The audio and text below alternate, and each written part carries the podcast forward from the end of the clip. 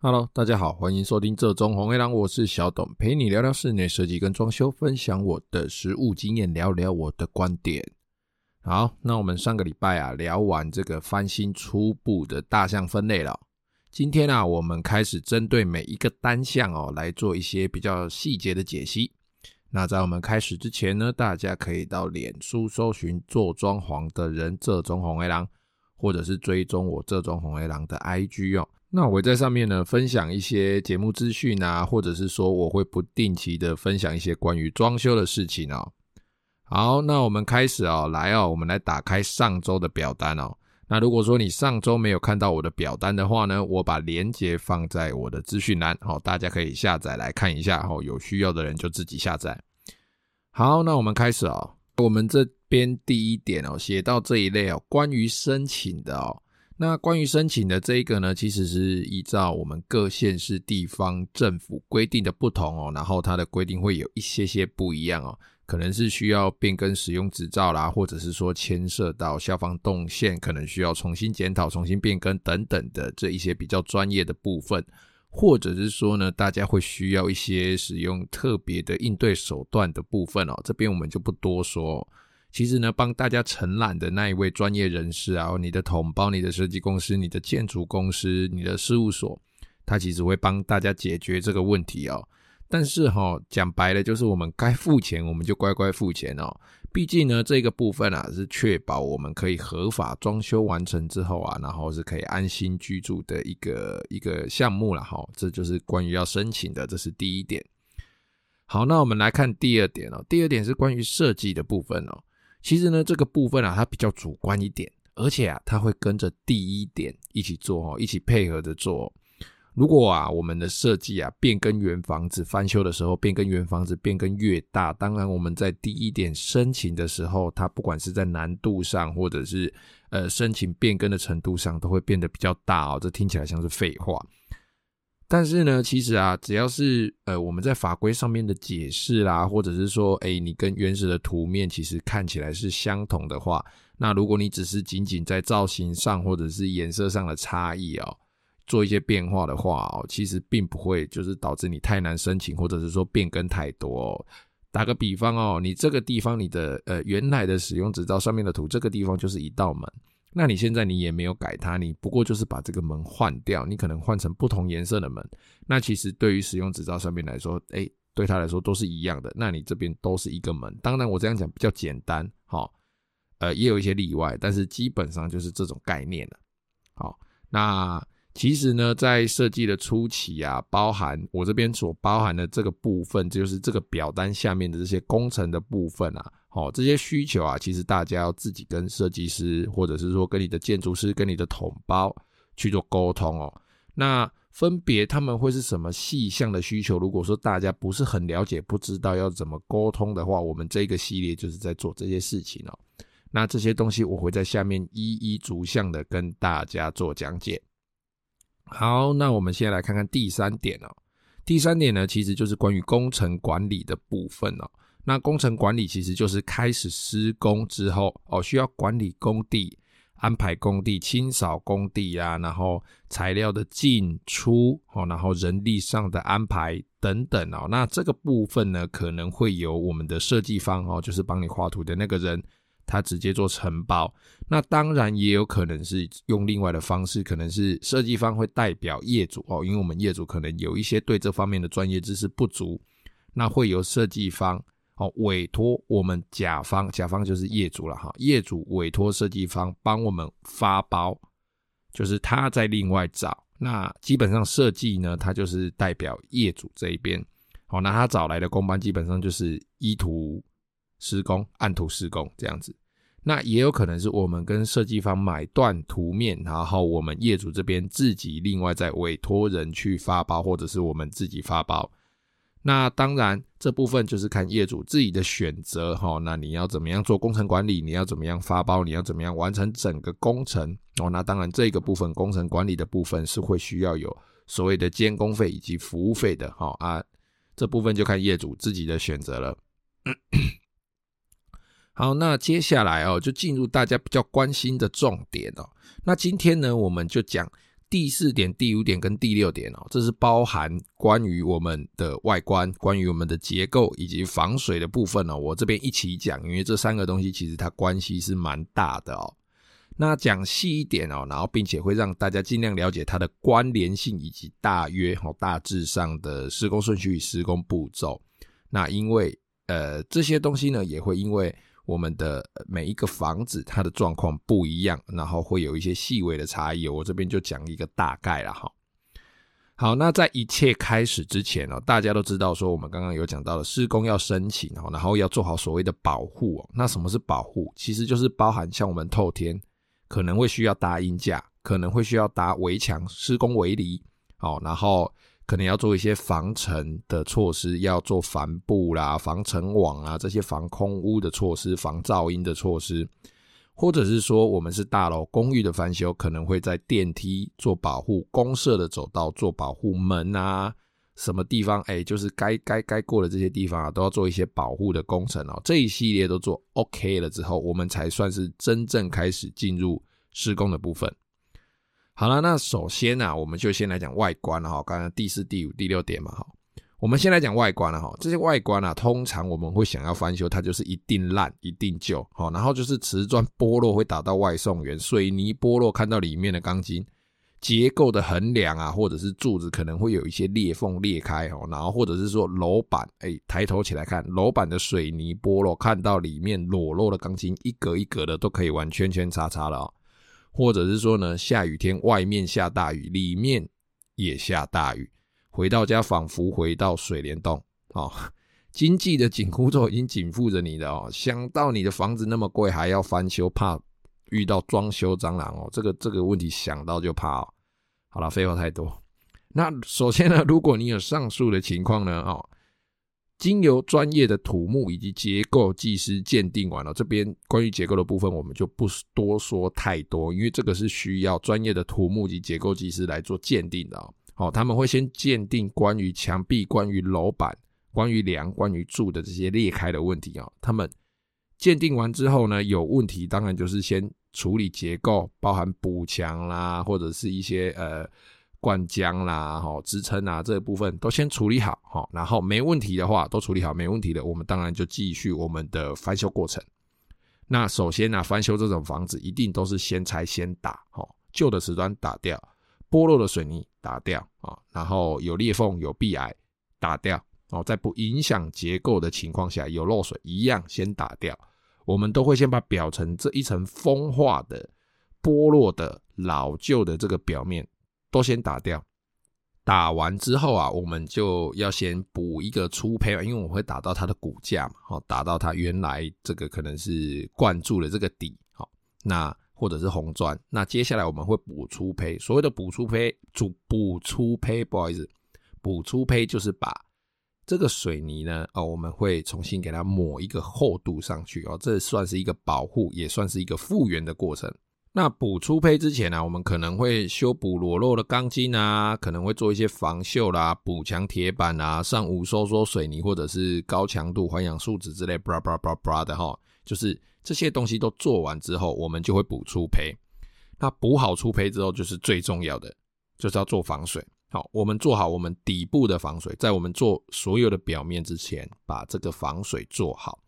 那防水要注意的是什么呢？就是通常我们是做防水之前的这个基底哈，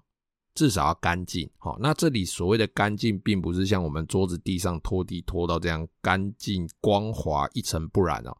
这边的干净是指哦，我们这个表面虽然粗糙哦，但是它必须呃不能够有任何的油污哦，然后也没有明显的水汽，不会湿湿的这样子，然后也不会有长一些青苔啦，或者是脏脏的，或者是说呢，它会有一些那些。容易剥落、接着不良的沙土、青苔之类，你手这样一抠，哎，那个沙子就掉下来了。接着度不足的这些东西啊，那对于做防水的这个成功率啊，都会有一定的下降哦。所以这个底部必须要干净，所以我们底部大部分我们都会重新打过，重新打一个底哦，可能会用水泥啦，或者是其他的方式来做处理这样。然后呢，做防水的时候啊，在结构转角处哦，都必须要涂布高抗拉性的填缝材料或者是说我们要铺粘一些纤维布、玻璃纤维啦、碳纤维、卡维拉纤维都好哦。那这些东西呢，粘贴上去之后啊，其实就是在增加我们角落的抗拉性，避免在地震啊或者是一些水泥应力哈这些结构、这些结构会产生一些细微裂缝的时候，把防水层拉开，拉到裂掉，导致防水失效，水从那边渗进去哦。那再来另外一个啊，就是在我们墙壁上的窗户，它四个角落以及门的上下两个角、门槛等等啊，这些地方都是未来容易产生裂缝的地方，所以这些地方在我们初期做防水的时候，都必须要特别的去注意，特别的做好补强。那另外一个呢，就是新旧的水泥结构体相交处哦，例如，哎，我们这个女儿墙。推掉重做的地方，好，我们可能把旧的推掉，旧的可能烂掉了嘛，好，三三六 P 这样，我们把旧的推掉，那新的我们可能会砌砖砌起来嘛，那在砌砖砌起来，新砌的地方都是新的，没有砌的地方那是旧的，中间的那一个接缝处，它以后也是一个容易漏水的地方，或者是说我们有重新绑钢筋灌浆的地方，好，这些地方这些接缝处防水都是必须要稍微注重一下的。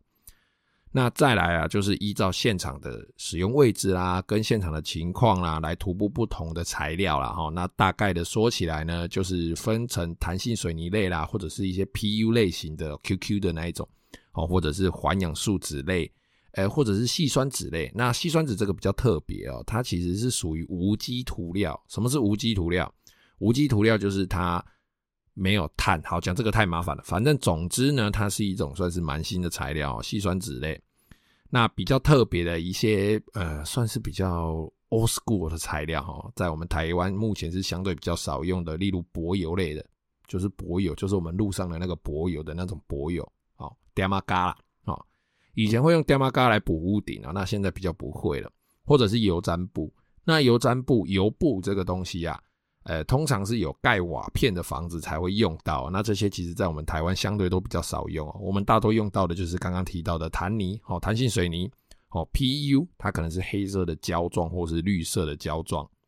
啊，或者是环氧树脂，哦，完成之后比较像是塑胶这样硬硬的，可能常看到的是绿色或者是灰色的，哦，然后再来就是细酸酯类，但是细酸酯类它必须要有一个表面材哦，细酸酯没有办法涂涂布在表面了。好了，那我们防水啊，就是要做好哦。这个底部防水做好了之后呢，那确保不会有漏水的问题啊，我们就可以继续往下个步骤前进了。那做好防水之后呢，就是我们开始要抹起来准备啊嘛，好，就是这这个底打好了，防水做完了，准备要做这最表面了嘛，好。那最表面呢，可能是贴瓷砖，也有可能是抹上水泥粉光之后擦防水漆，或者是啊，我们挂上或者是贴上大理石。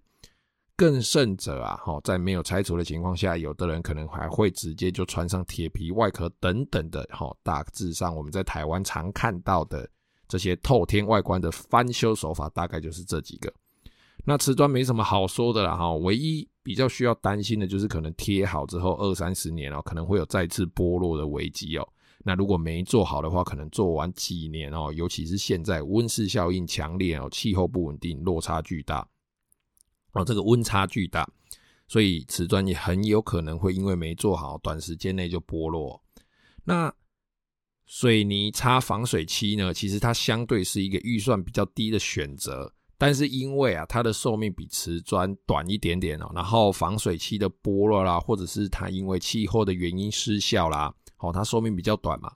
但是啊，它整体的颜色啊，其实它可以做出。一些呃，我觉得比瓷砖还要好很多的效果，尤其是我们这一阵子流行的这些风格。好，那防水漆因为它涂上去之后是整面的颜色，那我们可以去调我们喜欢的颜色来做。好，那再来啊，挂贴大理石，其实这个就没什么好说的啦。你可以把它想象成它就是大一点、重一点的瓷砖哦，然后它就是这样子挂上去，或者是说贴上去这样而已。比较麻烦的呢，就是我们刚刚提到的铁皮外壳啦。好，那如果是铁皮外壳外观的哦，大家都要多多注意哦。有一些人他不会拆除他原来旧的瓷砖、旧的水泥哦，他会直接从房子的外面包上铁皮外壳。那我们俗称这个叫做穿铁衣、请替纱哦，就是把衣服穿上一层铁的外壳。这样子的方式呢，呃，其实它会产生的一个东西哦，比较重要的哦，就是在原来的墙壁跟新的铁皮中间呢，会产生一个中空的空间哦。那这个地方啊，其实只要做好它的环境控制，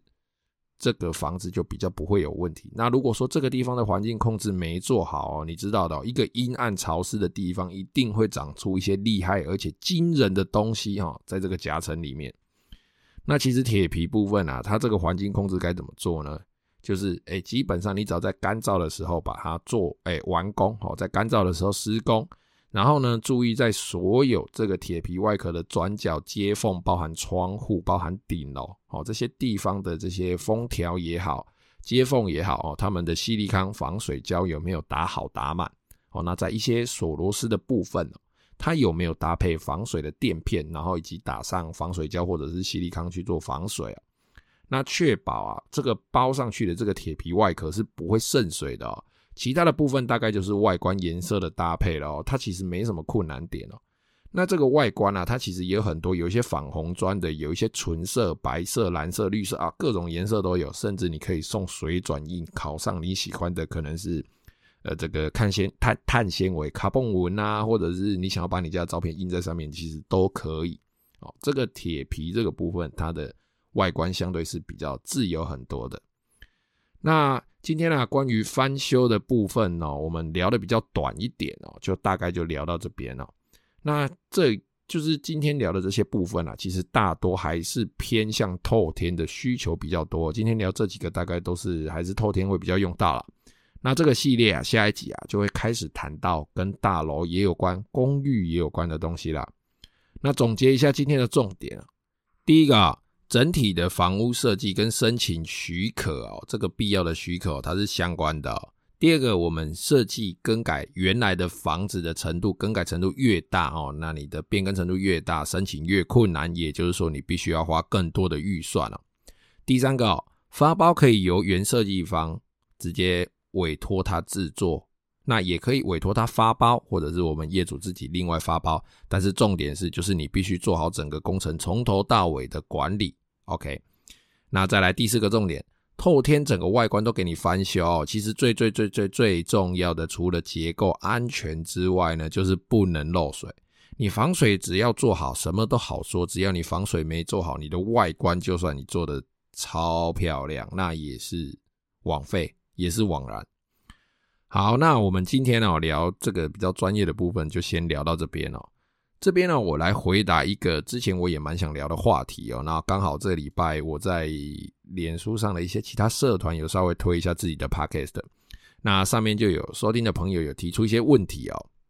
啊，这个这个问题其实我之前也蛮想聊的哦。他说他是非本科没经验，但是呢却刚考上室内装修证照，想做这行，该从哪里开始努力？感谢。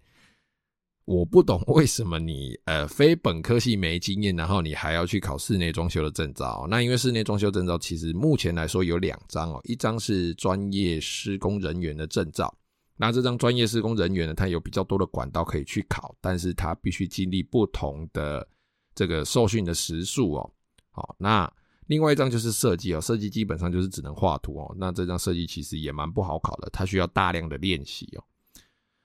那我不知道为什么你会想去考啦哈，那当然你想入这一行，先考证照，我觉得也是一个不错的方向哦。但是就我个人的经验来说，你有实务经验的时候，你去考证照，你去看包含那些学科，大家学科可能用背的，可是其实啊，如果他有些题目你仔细看哦，你有经验之后，你再去看那些题目，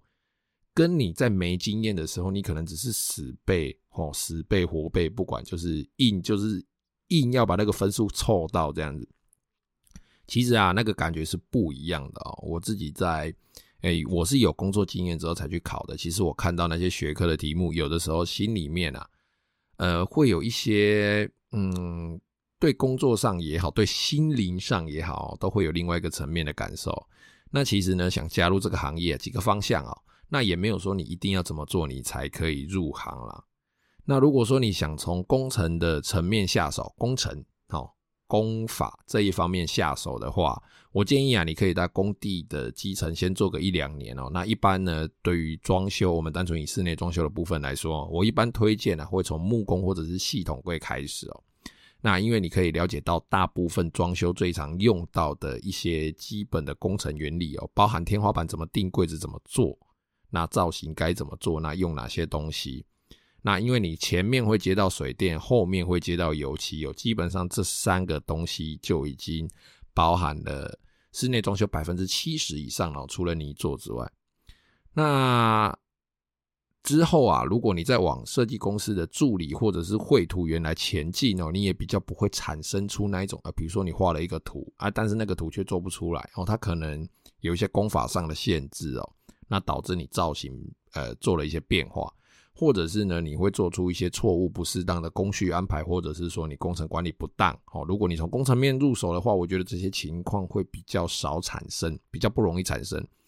但是啊，缺点就是啊，你可能要待很久，你可能要在工地磨很久，而且你平常啊，其实自己就要多多努力的去培养美学眼光，因为毕竟在工地都是未完成的东西，其实你非常难去感受到一个设计师他真正。最后完工的那个氛围哦，那个气氛，甚至它的布置、它的颜色的使用，那也因为台湾的环境哦，你不见得有那些直接在设计公司只那种磨个几年就出来接的那些设计师，他们的案子还要来得多，你不见得会这样，你可能会比他们落后很多。但是啊，以我个人的认为啊，如果你是从工程面切入的话，这会是一个稳扎稳打的过程哦。至少我觉得在工地，第一你不会被师傅问倒，第二你也不会比较不容易被业主问倒。我认为啊，如果你这个样子可以撑过来的话，其实你实力就会蛮坚强的。那当然，我也有一些朋友，他们就是纯走设计派哦，那他们直接就是设计公司的设设计公司的助理或者是绘图员哦，他们直接就从那个方向出发，甚至有一些就是本科系直接从室内设计系一路读上来哦。那其实他们很快就有接案的能力，而且他们绘图能力超强，美学的程度也超强，眼光超好，甚至在搭配家具软装窗帘的时候，他们那种眼光真是相当的独到。那也因为他们平常都是接触一些成案的图面啊，然后周遭的气氛其实都比工地更有这个设计的气息，然后在业务的业务方面，这种问答的能力其实他一般也会比我们来的好一些，然后。图面的美学比例也都学得蛮快的哦，但是缺点就是他们其实极度的依赖公务哦，在他们经验不足的情况下，很有可能他们图面画出来有很大的几率都要跟公务讨论过，并且做修改才有实现的机会哦。也就是说，他们很容易画出那一种，呃，我是指经验不足的部分，然后我不是说，哎，当然本科系这样上来，所有人都这样，我是指经验不足的人，哈，哦，因为。我们提问的这一位朋友，他是非本科系的嘛？哦，那你在经验不足的情况下哦，你图面画出来哦，其实就是很容易就画出那种做不出来的图啊。哦，那关于结构工法的这一部分，你还是得必须花很多的时间去了解、去注意。那你如果直接就在设计公司的话，其实设计公司他们案子会蛮多的，大大小小嘛，哈。所以你其实没有办法好好的在一个案场去注意说，哎，这个东西它怎么做？这个东西它的问题在哪里？那相对你太依赖公务或师傅，你有可能会遇到一些问题的时候，你会被业主或者是师傅拷打。但是啊，如果你只是想要快速接案，然后如果你有一个很强的公务，然后公务是你的好朋友，那我觉得你想要快速接案的话，你直接从设计事务所或者是从设计公司切入，我觉得是一个蛮不错的方向。那其实呢，除了上面两点哦，我觉得好好的培养你的社交能力、表达能力，然后你培养多一点兴趣，我觉得都是有益无害的哦。那记得哦，我最一开始在 Facebook 上面回答你的哦，其实你要进这一行啊，你要准备好的就是一个钢铁的心以及不屈的意志，那再来踏入这一行吧。好，那今天的节目就先到这边，谢谢各位的收听，拜拜。